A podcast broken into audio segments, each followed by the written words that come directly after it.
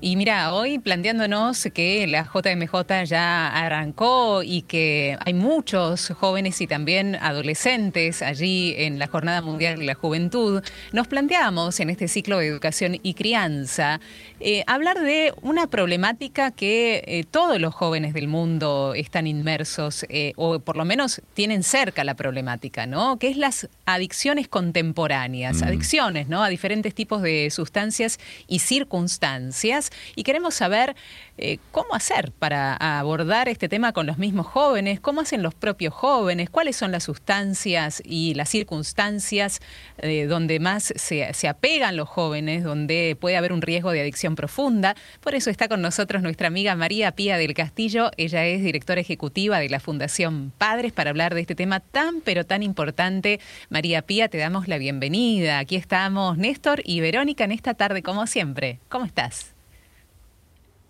Buenas tardes, ¿cómo les va tanto tiempo? Bueno, una alegría nuevamente estar con ustedes, compartir este rato de, reflexión, de, de, bueno, buscar herramientas para ser, como decimos desde la Fundación Padres, mejores padres, mejores hijos y mejores argentinos. Qué bueno, qué bueno, María Pía, ¿eh? qué alegría tenerte por aquí nuevamente. La profesora del Castillo, ¿eh? María Pía del Castillo, desde la Fundación Padre nos vas a acompañar con este tema tan actual, ¿no? Bueno, como habrás escuchado o visto, estamos siguiendo las alternativas de la Jornada Mundial de la Juventud en Lisboa, en Portugal. Son poquitos los jóvenes argentinos que están allá por razones obvias, razones económicas, financieras obvias. Pero claro, hay jóvenes de todo el mundo y seguramente cuando los jóvenes argentinos hablarán con jóvenes no solamente de otra parte de América, de Latinoamérica, sino de otros continentes, de otras partes del mundo, verán que esta, esta problemática, más allá de las diferencias de culturas, es lamentablemente similar, común, ¿no? Es un denominador común que los jóvenes eh, tienen en muchos casos problemas de consumo de, adicción, ¿no? De consumo problemático de drogas, de sustancias ¿O de qué otra cosa, María Pía? Sí, la verdad que este es un, lamentablemente es un mal que, se extiende por, por todo el mundo, no es solamente nuestro, sino que, bueno, ha llegado a, los distintos rincones del mundo, lamentablemente, y como bien vos decís, cuando los, los jóvenes se reúnen, eh, gracias a Dios en estas lindas circunstancias, ¿no? Para celebrar un encuentro mundial de, de jóvenes es maravilloso, pero bueno, están atravesados por esta realidad, sin ninguna duda. Y cuando pensaba un poquito y hablábamos con Vero hace unos días sobre qué, podíamos, tema podíamos abordar hoy, pensaba en entender un poco desde el principio qué es una adicción, ¿no? Porque a veces hablamos de, de conductas adictivas o de adicciones sin, sin tener muy claro qué es realmente una adicción, porque normalmente se utiliza esta palabra eh, con la acepción de lo, de lo no dicho, ¿no? Lo que no se puede decir. Pero hay otra, otro significado de la palabra adicción que me parece muy claro y que eh, de alguna manera nos muestra la realidad de un adicto hoy.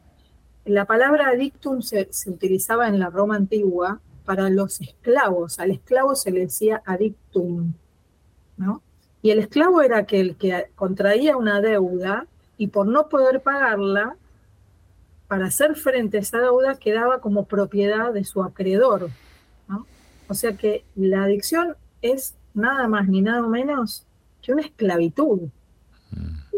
Eh, hablando con un profesional de la Fundación Padres, con Jorge Ruiz, él comenta siempre que cuando habla con exadictos, lo que le manifiestan es que cuando estaban en la adicción se sentían en una cárcel sin barrotes.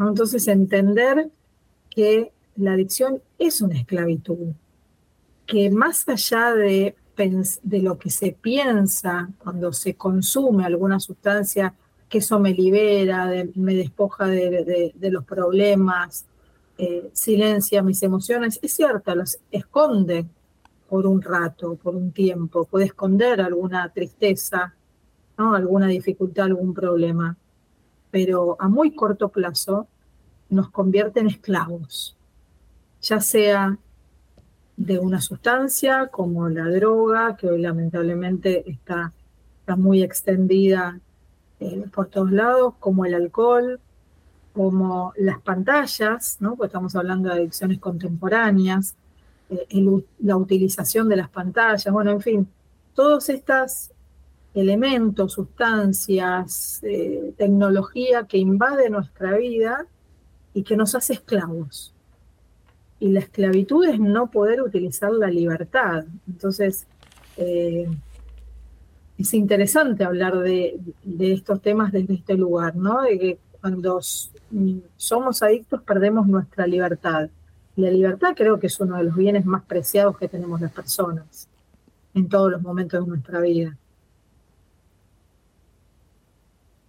algunas imágenes que ponía Mariana de, bueno, un grupo de chicos que estaban eh, consumiendo alguna bebida alcohólica y fumando y llega un tercero, llega otro de fuera del grupo y le invitan, ¿no? a que pueda probar esa botella y prueba con mucho disgusto, ¿no? ¿Qué, lugar dentro de los jóvenes y sobre todo los adolescentes eh, tiene la fuerza de grupo, digo? Porque claro, cuando hablamos de jóvenes y adolescentes, y esto lo hemos abordado contigo muchas veces, estamos hablando de un grupo de pertenencia, de una fuerza que eh, llama la, la atención, eh, chicos que se unen por un mismo interés y que esa misma fuerza la quieren trasladar a otros si el tema de interés está muy compenetrado entre ellos, ¿no? Como veíamos en este grupo, todos tomaban, todos fumaban, llega un tercero y ¿por qué no lo haces?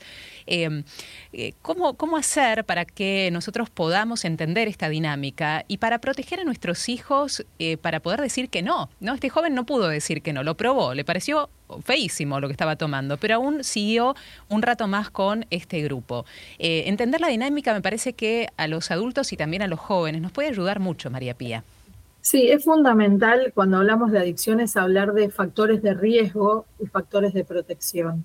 Cuando hablamos de factores de riesgo, tanto de factores de riesgo como de factores de protección, siempre, siempre tenemos que pensar en factores de riesgo y de protección individuales, familiares y sociales o del entorno. Lo que vos estabas diciendo, que es la presión de grupo, tiene que ver con los tres aspectos, ¿no? Con los factores de riesgo o de protección, tanto individuales como familiares como sociales.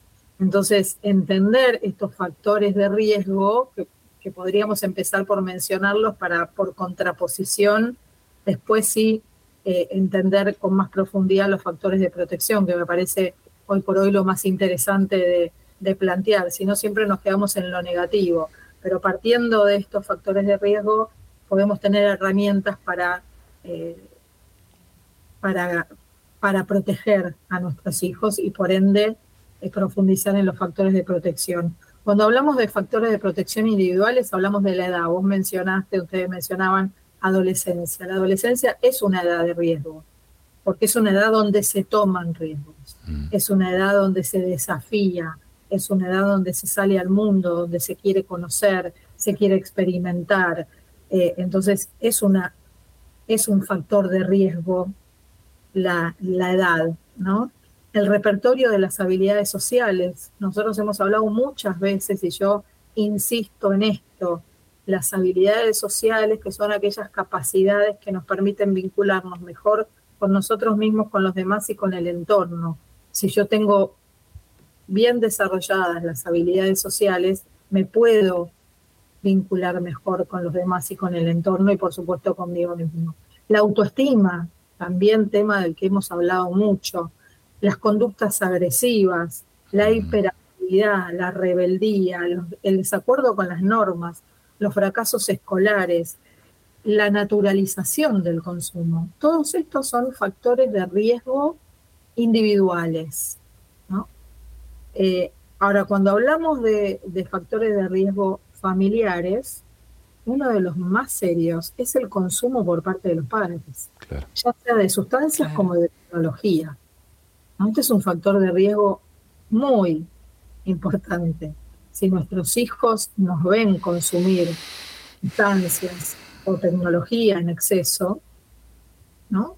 Eh, es un factor de riesgo para ellos porque lo hemos dicho también muchas veces, nuestros hijos aprenden más por lo que hacemos que por lo que decimos.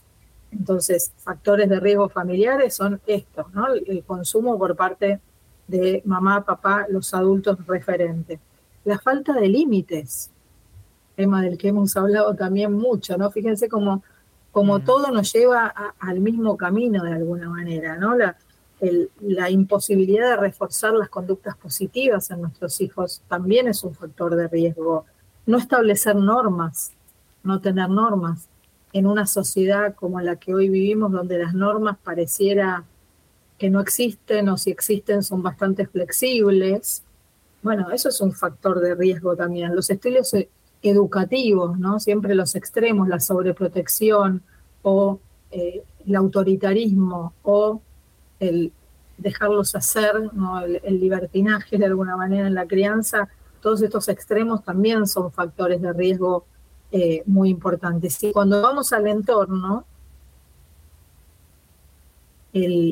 lo que hablabas vos, Vero, hace un rato, ¿no? lo que tiene que ver con la presión social que hoy existe para que nuestros chicos consuman, que no solamente tiene que ver con la amistad cercana, sino con los mensajes que como sociedad estamos dando. No desde, te duele la cabeza, tomate esta pastillita, te duele la panza, tomate esta otra, querés adelgazar, tomate esta otra. Mm. si uno mira las publicidades hoy en la tele, mayormente son de medicaciones, de medicamentos. Presten atención a esto. Bombardeo. Claro. Es un bombardeo, ¿por qué? Porque el alcohol no, eh, el, cigarrillo no puede tener publicidad en la tele, el alcohol está un poquito más regulado hoy por hoy, pero todo lo que tiene que ver con la medicación, no. Sí, ¿sabes qué, María Pía? En este sentido, el, domingo, eh, domingo es día de deportes, ¿viste? Y, y hacía rato que no había una carrera de Fórmula 1 no sé si te gusta el automovilismo, pero... No, pero uno de mis hijos sí. Bueno, eh, si te vas años atrás, hace rato que Argentina no tiene corredores de Fórmula 1 buenos pilotos, no los tuvo en su momento. Eh, recordemos a, Carlos Reutemann, por ejemplo, que estuvo muy cerca de ganar el campeonato. En ese momento, eh, los grandes sponsors de la Fórmula 1, que es un deporte que mueve millones, ¿no? Y, los anunciantes son fundamentales eran las tabacaleras. ¿eh? En ese momento eran las tabacaleras. ¿eh? Los McLaren ¿eh? tenían una tabacalera que los bancaba. Hasta que después, claro, nos dimos cuenta todos en el mundo y también aquí en Argentina que el tabaco mata. Entonces, bueno, me parece que dimos un paso hacia adelante, ¿no? En, en cuanto a que es una droga permitida. Pero hoy los sponsors, por ejemplo, el, el equipo que va primero, es una bebida energizante, no hace falta que la diga, RB, R, R y B larga. ¿Eh? Sí, sí, sí. Eh, que está, a ver, es una bebida energizante, no es alcohol, pero está a esto, a esto, María Pía, ¿no? Eh, digo, ¿quiénes ven Fórmula 1? Los adultos. Pero como bien dijiste, los niños nos observan. Cuando vos tenés un bebé en casa, un niño de menos de dos, tres años, ves que estás tomando mate, por ejemplo, y, y, a veces, viste, el papá o la mamá dice, a ver, le dejo probar al nene, yo no sé si es bueno o no, le dejo probar al nene está tomando un café, el nene también quiere probar el café. Y ahí te decís, no, no, mate capaz que sí, agua sí, mate a lo mejor sí, café no, porque le va a hacer un agujero en el estómago. Eh, o, bueno, eh, puede comer carne molida y no, dicen los pediatras, hasta los cinco años. ¿Qué prueba el nene? ¿Qué, qué ve el nene que probamos nosotros? ¿no? Esto me parece que es fundamental, María Pía. Mira, es muy interesante el camino del tabaco, porque hoy eh, no hay publicidad del tabaco en, la tele ni en la vía pública. Eh, no se puede fumar prácticamente en ningún lugar, mucho menos cerrados. Solo en determinados lugares abiertos hay alguna posibilidad de, fumar. Antes se fumaba en los colectivos, en los aviones, ¿se acuerdan? Había un lugar para fumadores en los aviones, en, los, restaurantes, en los hospitales se fumaba. Dentro de los hospitales los médicos fumaban. Hay una novela en Canal 13 ahora, de los 80, eh, que si la miran, van a ver que ¿Cuál es? el Argentina Tierra de Amor y Venganza, los ah. médicos, está, está eh, centrada en los 80 y los médicos en el hospital donde trabajan fuman. Están fumando. Yo la, yo la miro mucho, analizo mucho el tema social, porque es muy interesante ver en los 80, en los, sí, en los 80, comienzo la democracia, eh, y hoy, cómo determinadas costumbres han cambiado y mucho, algunas para mejor, otras no tanto, mm. eh, pero bueno, el camino que ha hecho el tabaco tiene que ver con la, con la norma, con la regulación, con el ordenamiento. Asimismo, debo decir que con el alcohol también se está yendo por un camino similar. Por ejemplo, no está permitido beber, eh, vender bebidas alcohólicas en eventos donde hay menores de edad. El tema es que no siempre se cumple. Pero no está permitido, está prohibido vender bebidas alcohólicas en eventos donde hay menores de edad, por ejemplo. los productos con alcohol no pueden tener ninguna mención a algo que tenga que ver con la niñez, con la infancia. Por ejemplo, eh, una cerveza no te puede, no puede tener una promoción que si compras tres cervezas te regalan un baldecito, por poner un ejemplo, ¿no? Un baldecito para que tus hijos jueguen en la playa. Eso está prohibido también. Entonces, eh, ¿por qué? Porque se protege al menor, porque está claro el alcohol antes de los 18 años causa daños irreversibles.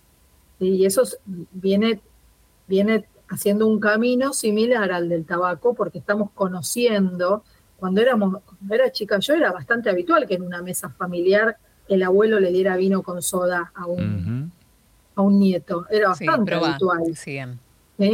Eh, ¿Por qué? ¿Por, era malo ese abuelo? No, porque no se conocían los efectos del alcohol en el organismo de un, de un niño hoy lo conocemos. Mm.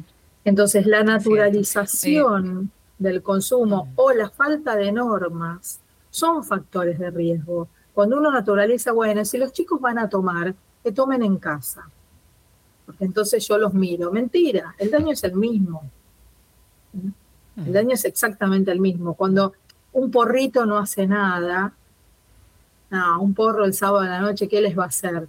es peor el tabaco que el porro. No, mentira. El consumo social es eso, María Pía, ¿no? Es, es la naturalización y, y, es bajar la tolerancia social. ¿no? Es decir, bueno, nos relajamos, no pasa nada. Eh, entonces naturalizamos el consumo. Eh, llora un nene de un año y medio, llora, le doy el celular.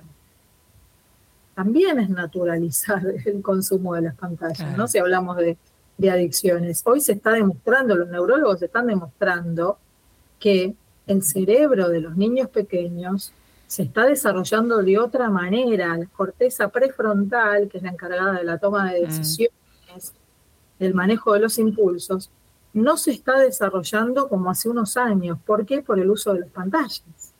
Son investigaciones... Claro, más que preocupantes. Pero científicas. Son importantes. Científicas. Tal cual. María Pía, a mí siempre me resulta muy interesante, vos das charlas junto con la Fundación Padres en muchos lugares del país. Me gustaría mucho que nos cuentes qué dicen los jóvenes, porque en esta naturalización un porrito no te hace nada. Toma un trago, si dale, no seas gallina, además gallina como sustituto de otras palabras. ¿Qué dicen los jóvenes? ¿Cómo lo ven? Porque realmente nos ha sorprendido muchas veces con lo que los chicos mismos piensan de estos temas. Mira, eh, justamente hoy hubo un taller sobre este tema y los chicos, te lo resumo, se los resumo, piden ayuda.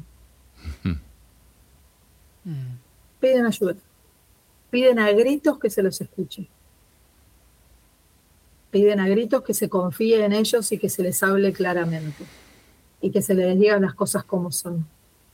Los chicos, los adolescentes no son ingenuos, no son, eh, ¿cómo decirlo? Son muy piolas. Eh, están pidiendo ayuda. Muchas de las conductas que hoy vemos son para pedir ayuda. Nos están diciendo los adultos, pórtenla, hablemos de las cosas en serio, díganos las cosas de verdad, orientennos, acompáñennos, ayúdennos.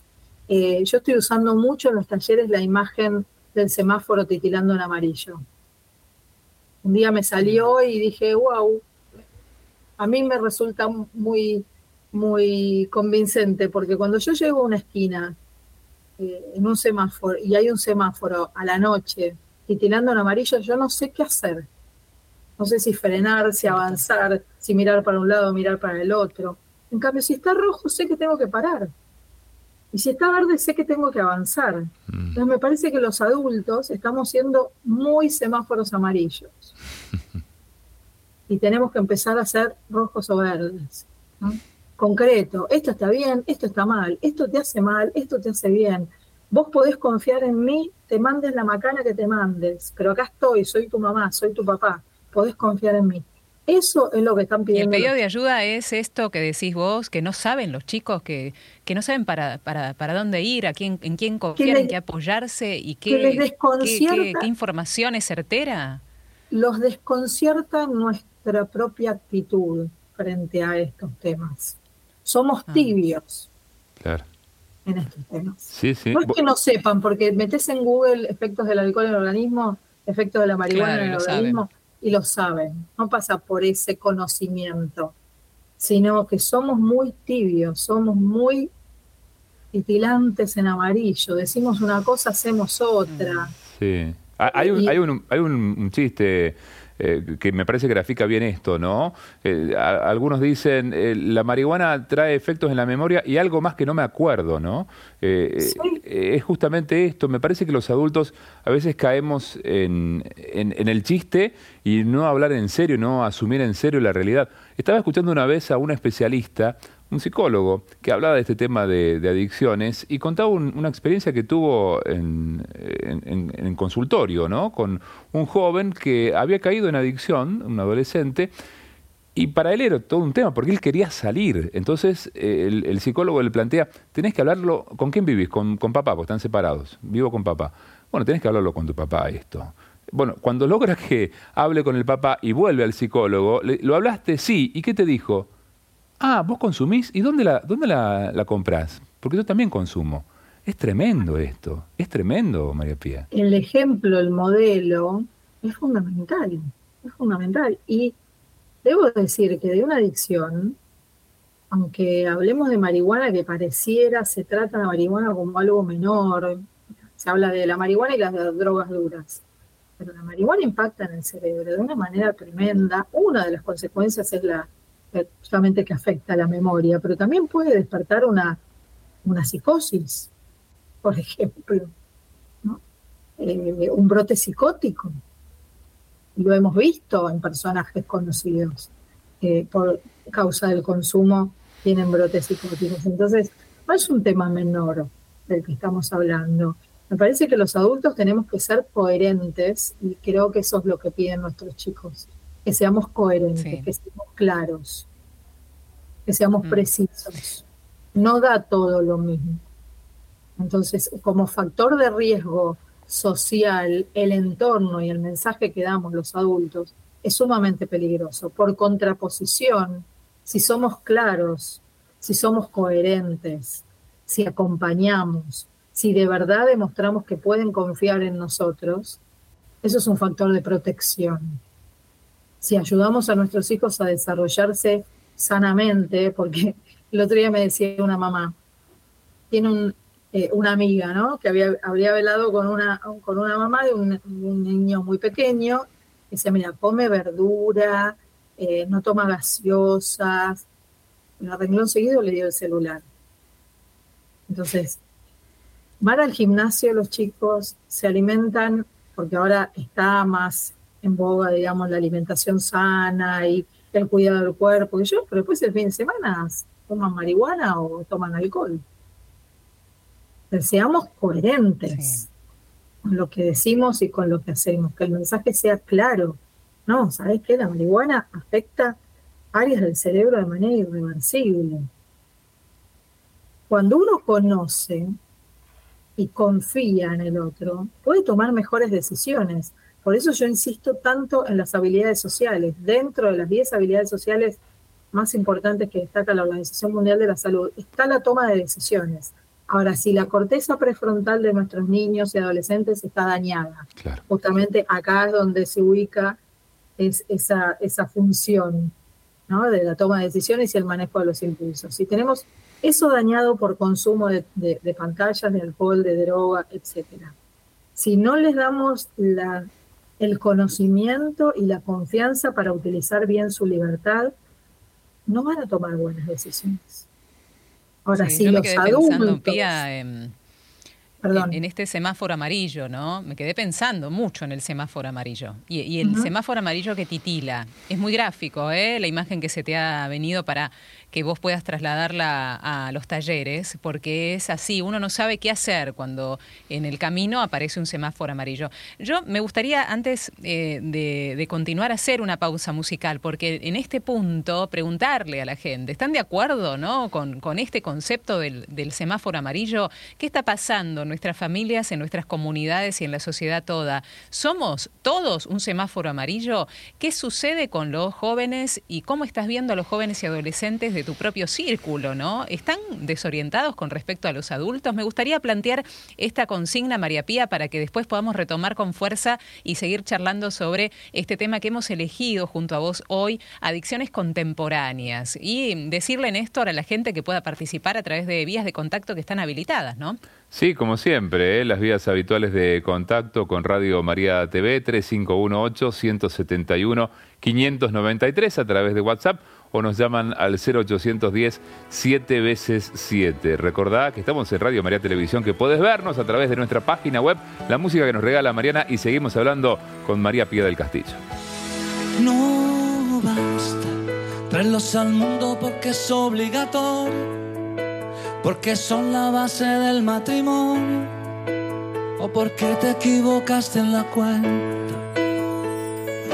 No basta con llevarlos a la escuela que aprendan, porque la vida cada vez es más dura, ser lo que tu padre no pudo ser. No basta que de afecto tú le has dado bien poco todo por culpa del maldito trabajo y del tiempo.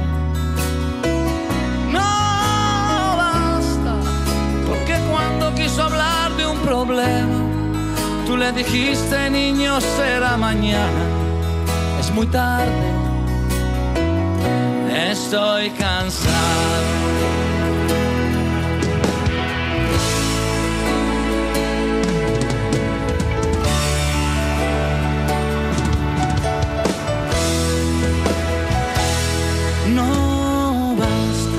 comprarle todo lo que quiso comprarse, el auto nuevo antes de graduarse, que viviera lo que tú no has vivido.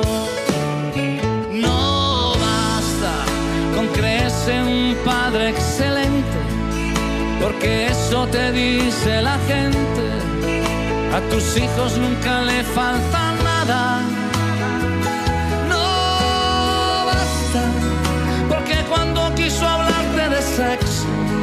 se te subieron los colores al rostro y mentiste. No basta, porque de haber tenido un problema, lo habría resuelto comprando en la esquina lo que había. Seguramente.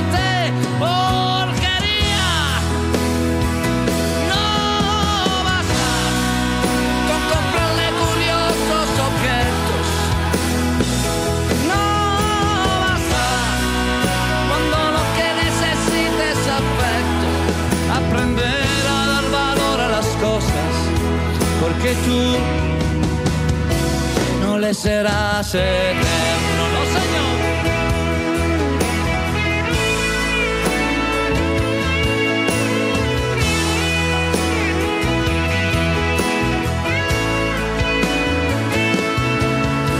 Estoy seguro que el mundo sería diferente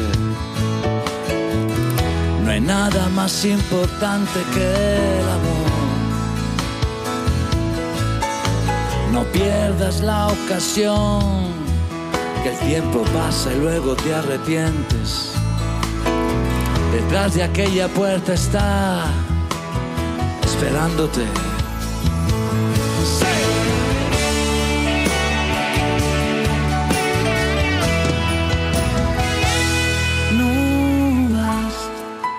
castigarlo por haber llegado tarde. Si no has caído ya tu chico es un hombre, ahora más alto y más fuerte que tú. Hola, con respecto a la consigna, eh, opino que, que por allí pierde el eje el adulto. estoy notando muchísimo. De hecho, los jóvenes flaquean porque realmente no saben si, si, si lo que hace el adulto está bien o no. Y yo creo que el adulto, el adulto es el que, el que está perdiendo el eje, es impresionante. Y lo noto día a día, este, es muy lamentable. Pero no todos, pero bueno, es mayoría yo noto. Bueno, excelente los programas de ayer, hoy, Néstor Ibero. Una barbaridad, una barbaridad. Angelados total. Los felicito. Nora de Bahía Blanca. Hola, buenas tardes. Eh, ¿Podría repetir la persona que está hablando, que le han llamado María Pía? Lo que dijo sobre las pantallas y los niños pequeños. ¿Qué, es lo que eh, retarda el desarrollo de la parte frontal del cerebro? Por favor, soy una abuela asustada por un nietito eh, que ha sido expuesto a pantallas desde que nació y, la verdad me, asusta eso. Eh, ¿Pueden repetirlo, por favor?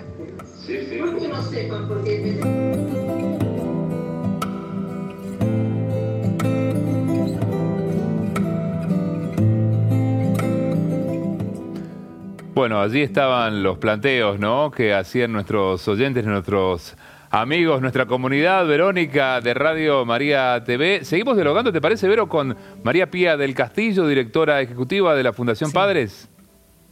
Así es. Eh, María Pía, primero, bueno, gracias a Mariana que ha puesto este tema de Franco de Vita, no basta.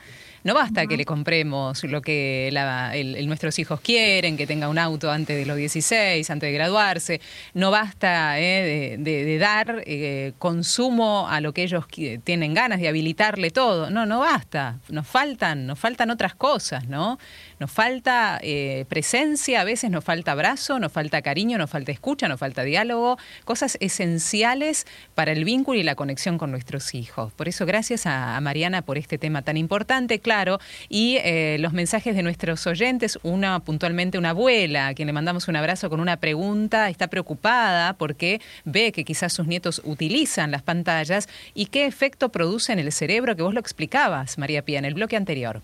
Sí, recién mencionaba que hay estudios recientes que indican que lo que afecta es la corteza prefrontal de, nuestro cerebro, entonces eso hace que no se desarrolle correctamente. Lo que puede pasar también es que retrase, por ejemplo, el lenguaje, eh, porque bueno, al estar metido, sumergido dentro de la pantalla no tiene interacción con las personas. Y por otro lado, lo que lo que me estaba, estaba recordando ahora es que eh, lo que sucede con las pantallas es que nos dan satisfacción inmediata, sobre todo un niño pequeño, ¿no? Donde ve movimiento, luz y sonido, que es lo que más le atrae. Un niño pequeño, movimiento, luz, sonido, le atrae inmediatamente.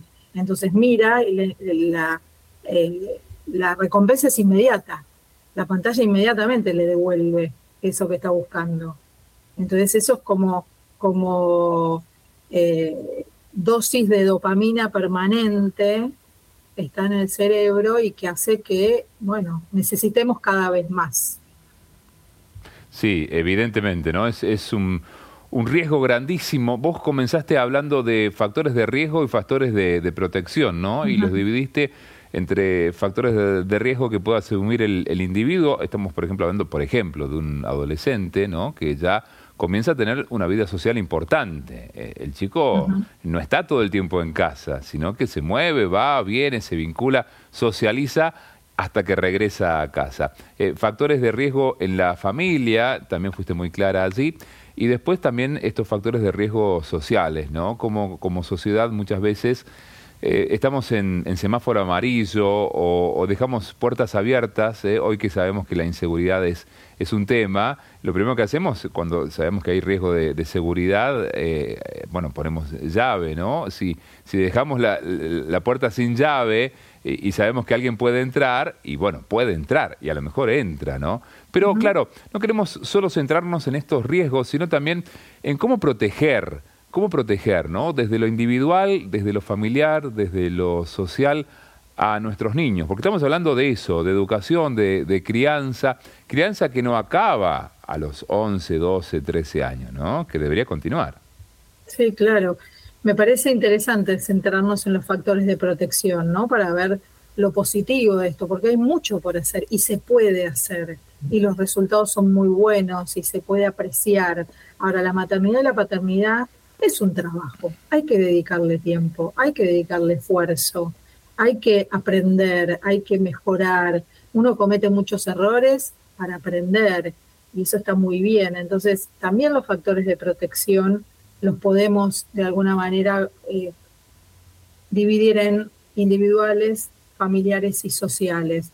¿Cuáles son los individuales? Y no me voy a cansar de repetirlos. El repertorio de habilidades sociales. Estas capacidades que nos permiten, lo vuelvo a repetir, cuando ese es que acá está la clave de todo, que nos permiten vincularnos mejor con nosotros, con los demás y con el entorno. ¿Cuáles son esas 10 habilidades sociales? El autoconocimiento, la comunicación asertiva, la toma de decisiones, el manejo de los conflictos, el manejo de, eh, de las emociones y los sentimientos, la resolución de problemas, bueno, y el pensamiento creativo, el pensamiento crítico, son algunos de, los, de, de las habilidades sociales fundamentales. ¿A dónde pondría yo mayor énfasis, si se quiere, en la comunicación, en el autoconocimiento, por ende la autoestima y en la toma de decisiones? Me parece que esas son como básicas. La empatía también es otra, otra habilidad social fundamental a desarrollar en nuestros hijos. Y esto se hace en lo cotidiano, todos los días. ¿Cómo? Mm. No es que un día me siento a hablar con mi hijo y entonces nos estamos comunicando. No, yo me comunico con mis hijos permanentemente, desde que los levanto a la mañana cuando son chiquitos, con un beso o con un grito, hasta eh, cuando son adolescentes, que los puedo recibir también con una cara pateándomela hasta el piso o con una sonrisa. Eso es comunicación también. Como también sentarnos a tener una charla seria, como decir buenos días, gracias, por favor. Eso es comunicación y es permanente. Eh, no, es, no hay un momento donde nos comunicamos, la comunicación se da permanentemente. Entonces, todo el desarrollo de estas habilidades sociales son un factor de protección fundamental desde lo individual. También los estilos de diversión, ¿cómo se divierten nuestros hijos desde que son pequeños? ¿Necesitan siempre cosas? Como decía la canción, para divertirse, para entretenerse. Siempre son cosas materiales. No se pueden aburrir un rato y desarrollar la creatividad, el encuentro con la naturaleza. Yo no digo que vivamos en un mundo despojado de lo material, porque es, es imposible hoy por hoy en el mundo que vivimos, pero dar esos ratos para aburrirse un poco, para no depender de lo material solamente, ¿no? Entonces el uso del tiempo libre, lo compartimos cuando estamos juntos, dejamos de lado las pantallas, cuando nos reunimos con amigos, nosotros, los adultos, guardamos el celular en la cartera o lo ponemos sobre la mesa. Y no importa que esté boca abajo o boca arriba, ¿lo guardamos? ¿O estamos más atentos a lo que dice el teléfono que a lo que dice mi amigo que tengo enfrente? Porque eso los chicos también lo ven. Entonces, todo este repertorio de habilidades sociales es fundamental. Desde lo familiar, y bueno, el modelo, el ejemplo. Si nosotros consumimos lo que sea, desde ser adictos a las compras, ser adictos al alcohol, a la marihuana, a las pantallas, a lo que fuera. O por ahí no somos adictos, pero resulta que todos los fines de semana nos juntamos con amigos y tomamos de más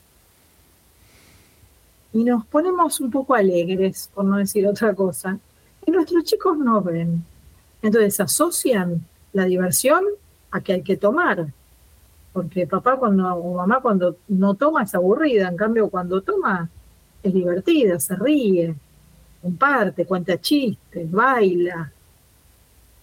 Entonces el modelo, el ejemplo es fundamental. Y también los estilos educativos de la familia, así como hablábamos de el autoritarismo o el libertinaje o la sobreprotección, bueno, un estilo educativo donde se prioricen los vínculos afectivos, el apego emocional, la buena comunicación, el equilibrio emocional, es fundamental como factor de protección a nivel familiar.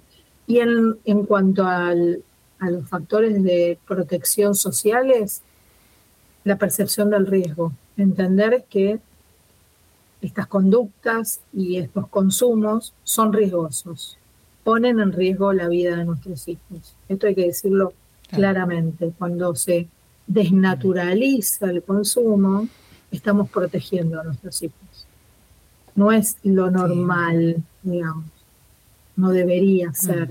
Y también, ¿por qué no las campañas? ¿Hace cuánto que no vemos una campaña en serio de prevención de consumo? Y diría que estamos viendo campañas que propician el consumo desde las redes, los medios de comunicación, etcétera. No, hay campañas de prevención a nivel eh, masivo, ¿no? Puedo decir, nosotros estamos en llevando este sentido, eh, eh, Pía, de las campañas que no hay, ¿no? O sea, que en lo, social no, no, no tenemos elementos de prevención. Te quiero preguntar, ¿en la familia ¿es, es positivo traer, y yo te pregunto también en relación a las edades, los temas a la mesa? Porque generalmente los argentinos nos sentamos eh, a la mesa por lo menos una vez al día en la cena y decir, ¿sabes qué bien las noticias? ¿no? Eh, quizás que un joven o se murió, depende de la edad, ahora me decís, ¿no? Se murió por el consumo problemático de estupefacientes. ¿Sabes qué? Tomando y tomando eh, se pusieron a manejar y chocaron y, también tuvieron un accidente. ¿Es positivo esto, em, traer la realidad así cruda, ¿no? A la, a la familia, a la mesa, para sacar estos temas y poder dialogarlos y que los chicos, además de que averigüen los efectos que tiene el alcohol, los estupefacientes, etcétera, etcétera, realmente sea un tema que tomemos la posta en casa, que se pueda dialogar abiertamente de pie. Si no lo traemos nosotros, la realidad se va a imponer. Pensemos en casos emblemáticos, como el caso de Fernando Baez Sosa. La realidad se impuso. Un tema del que se habló, ¿no? Eh, y yo puedo mencionar varios episodios cerca de mi casa que ocurrieron. Si no los hablamos, la realidad se va a imponer. Y si no lo hablan con nosotros, lo van a hablar con otros. Entonces, es mejor hablarlo con nosotros, siempre teniendo en cuenta la edad, por supuesto, ¿no? Pero si estamos hablando de un adolescente, de un joven, eh, es importante hablar de estos temas, sin meter miedo, sin, sin presión, sin, pero decir, bueno, ¿qué, ¿qué, sienten frente a esto? ¿no? También habilitar la emoción frente a lo que sucede. ¿Qué sienten cuando ven esto?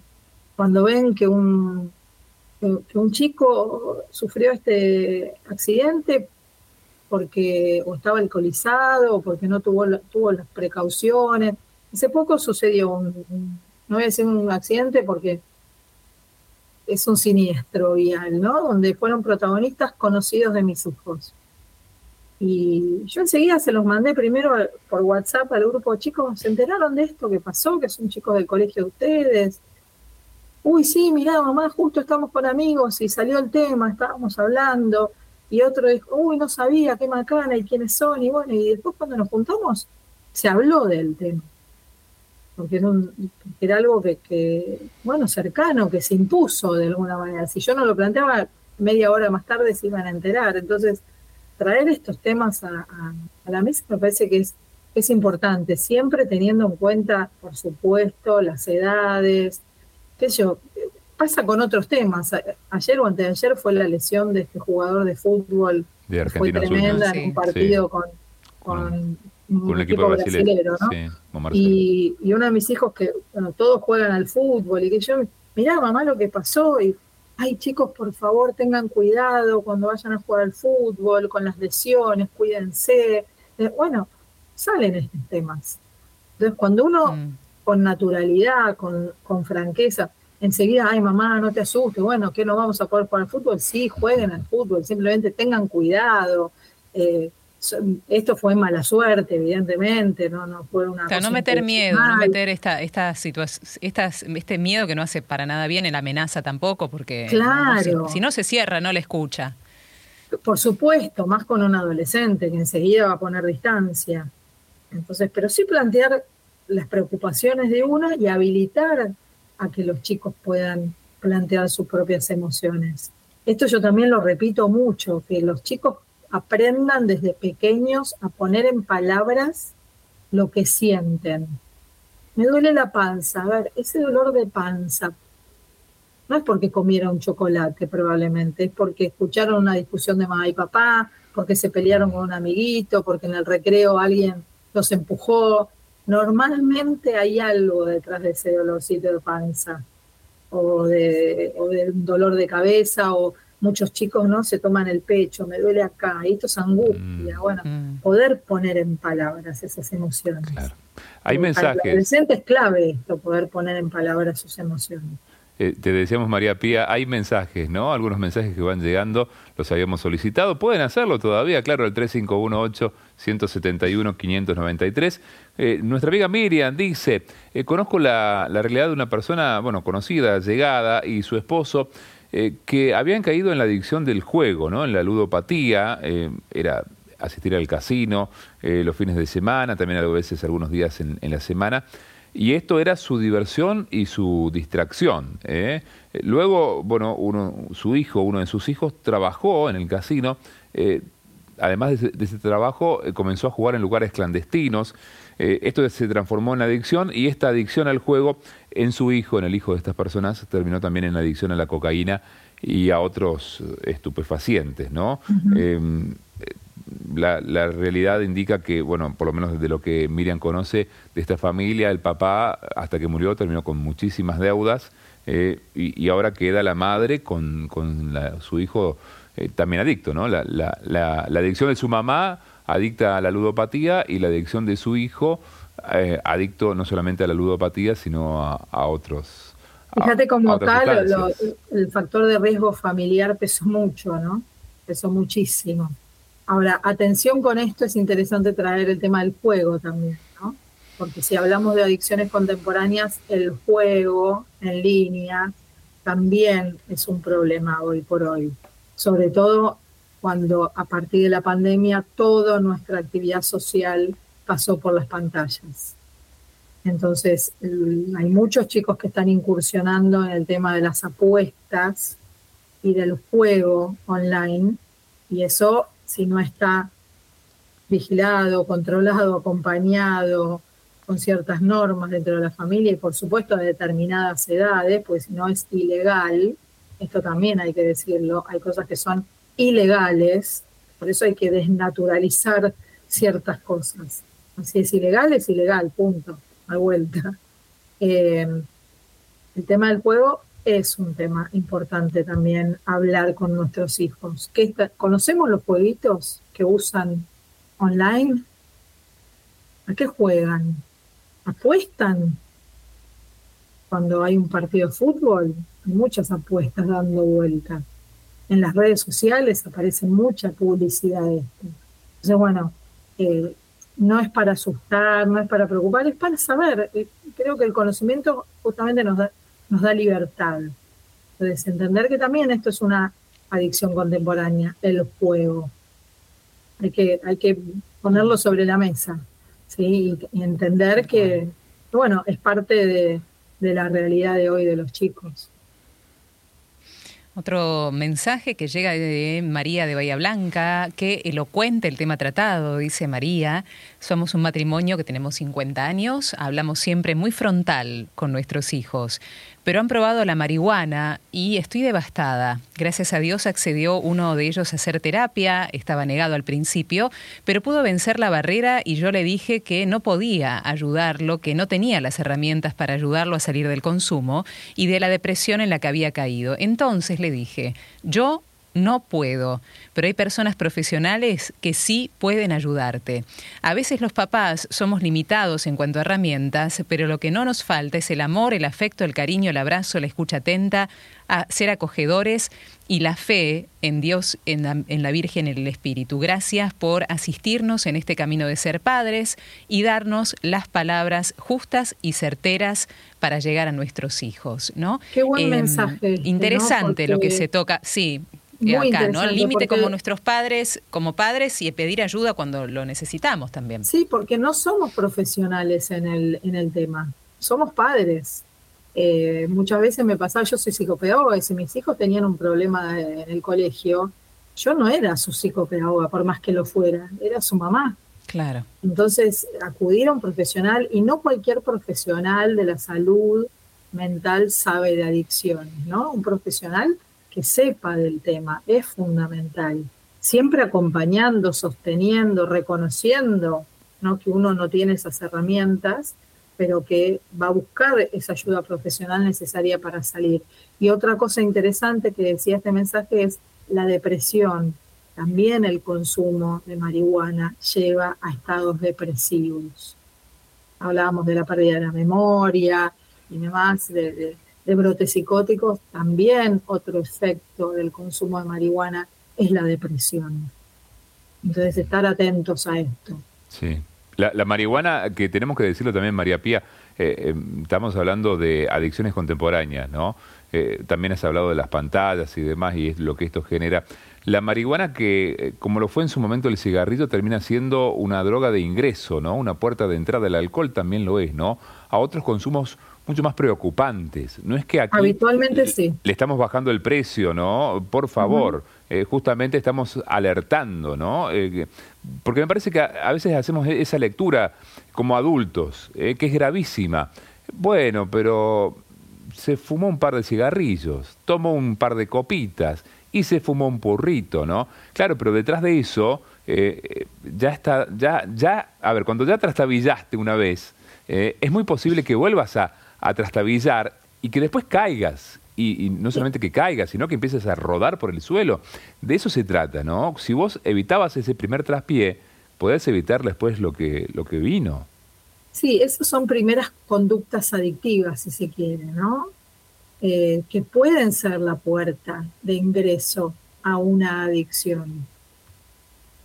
Eh, pueden ser la puerta de ingreso a otras situaciones más serias, pero no hay que bajarle el precio a, esto porque, porque es serio, de por sí ya tiene efectos muy nocivos y además pueden ser una puerta de ingreso para cosas mucho más grandes mm. aún.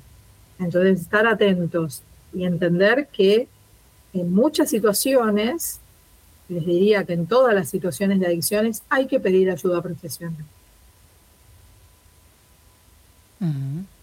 ¿Qué signos son los que nos alertan, María Pía, que eh, alguno de nuestros eh, hijos o jóvenes o adolescentes allegados a nosotros eh, están iniciando un consumo problemático? ¿Hay signos por los cuales nos podemos dar cuenta de esto?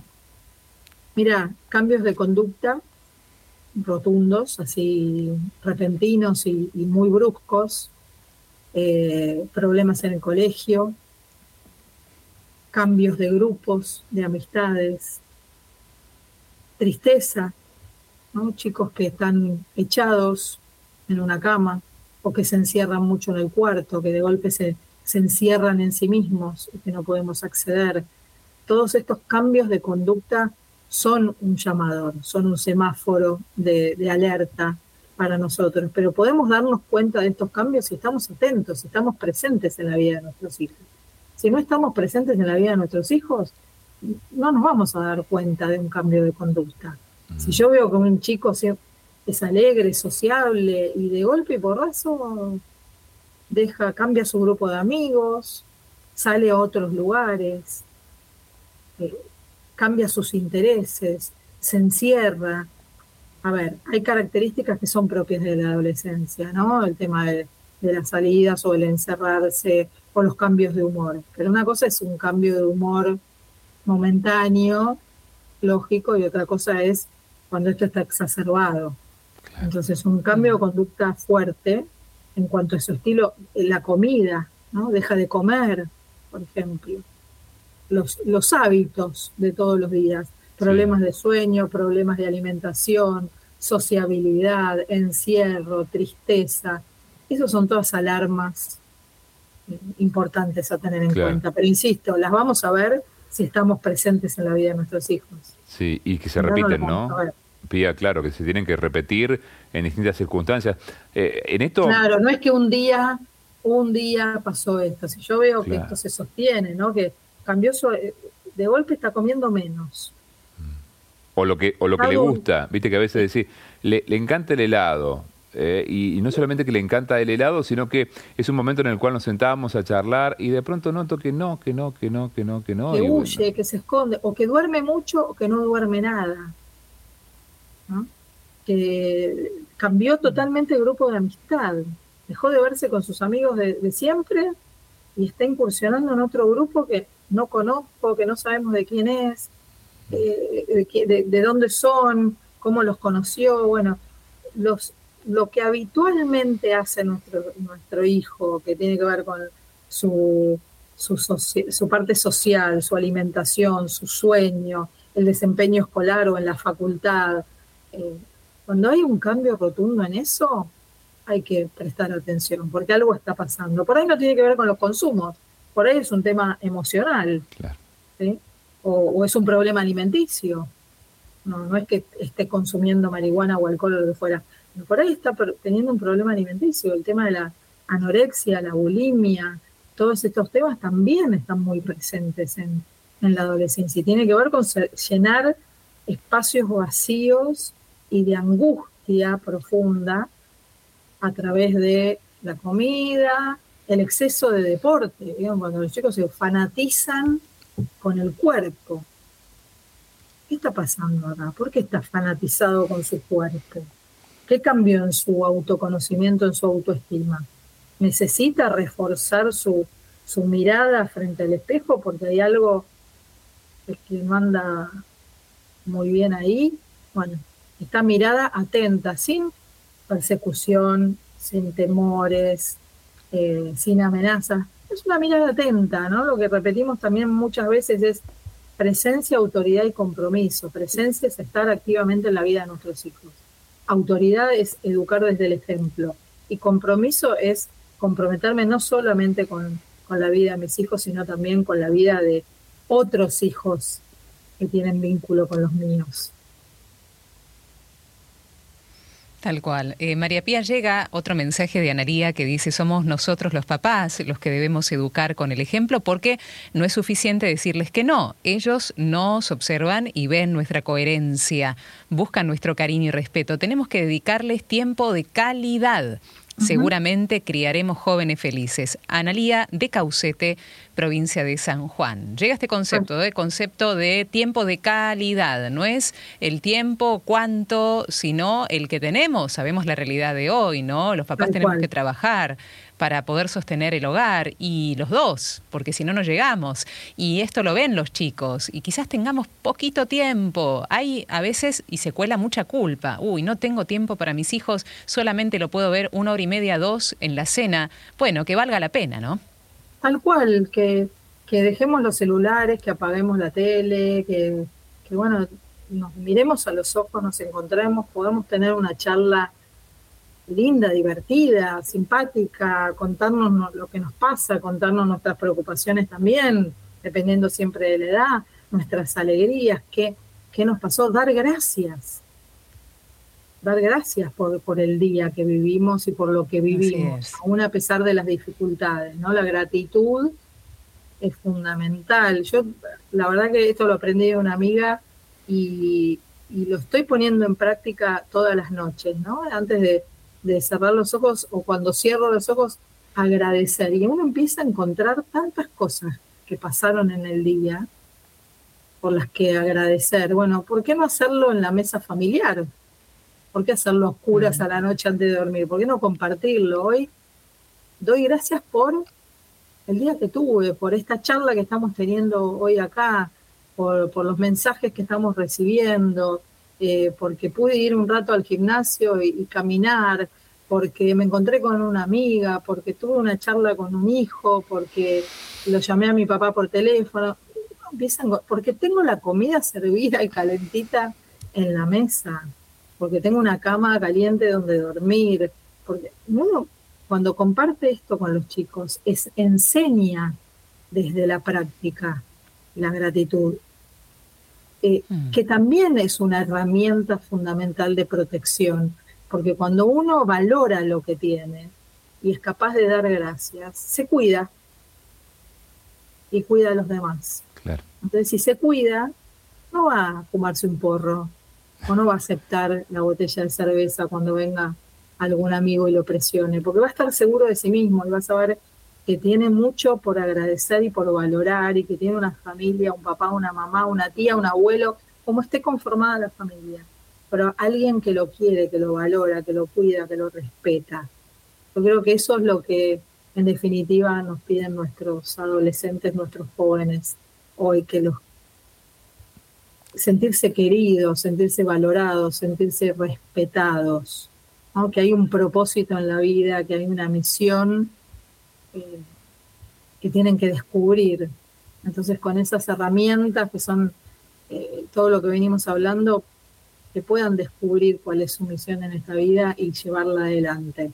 Me parece que es el regalo más grande que les podemos hacer en el día a día, sin obras extraordinarias, en el día a día, el desayuno, ¿no? la levantada a la mañana, ¿cómo me levanto? Con un grito, con un ¿cómo me acuesto? ¿Cómo, ¿Qué transmito cuando nos sentamos a la mesa? Cuando me traen el boletín del colegio, ¿cómo lo miro?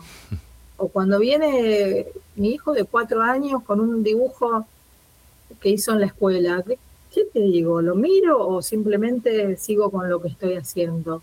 Y, agarro el teléfono y me pongo a, a mirarlo. A mí me impresiona cuando veo mamás jóvenes con los cochecitos paseando el bebé con el celular en la mano. Me impresiona. Eh, es muy habitual, es cierto. ¿eh? Bueno, eh, nos has dado un, montón de herramientas, María Pía. Queremos agradecerte en esta tarde, en esta cortando distancias. No será la última vez que volvamos a que, podamos dialogar contigo. Seguramente habrá otras oportunidades para proteger. La semana que viene. La semana que viene, mira, para proteger. No lo quería decir Vero por las dudas. Pero sí, la semana que viene nos volvemos a encontrar. Y para prevenir, ¿no? Para prevenir como padres. Te mandamos un gran abrazo desde aquí, María Pía.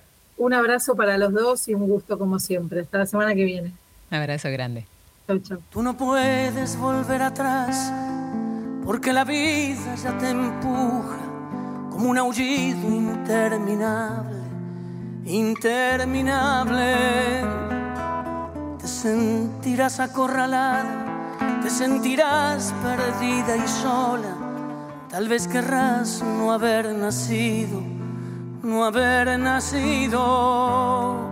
Pero tú siempre acuérdate de lo que un día yo escribí pensando en ti, pensando en ti, como ahora pienso.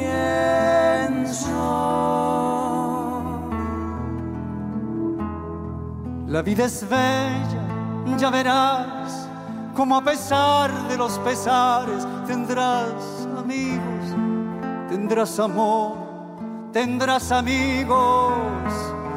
Un hombre solo, una mujer así, tomados de uno en uno, son como polvo, no son nada, no son nada. Entonces siempre acuérdate de lo que un día yo escribí pensando en ti, pensando en ti, como ahora pienso. Nunca te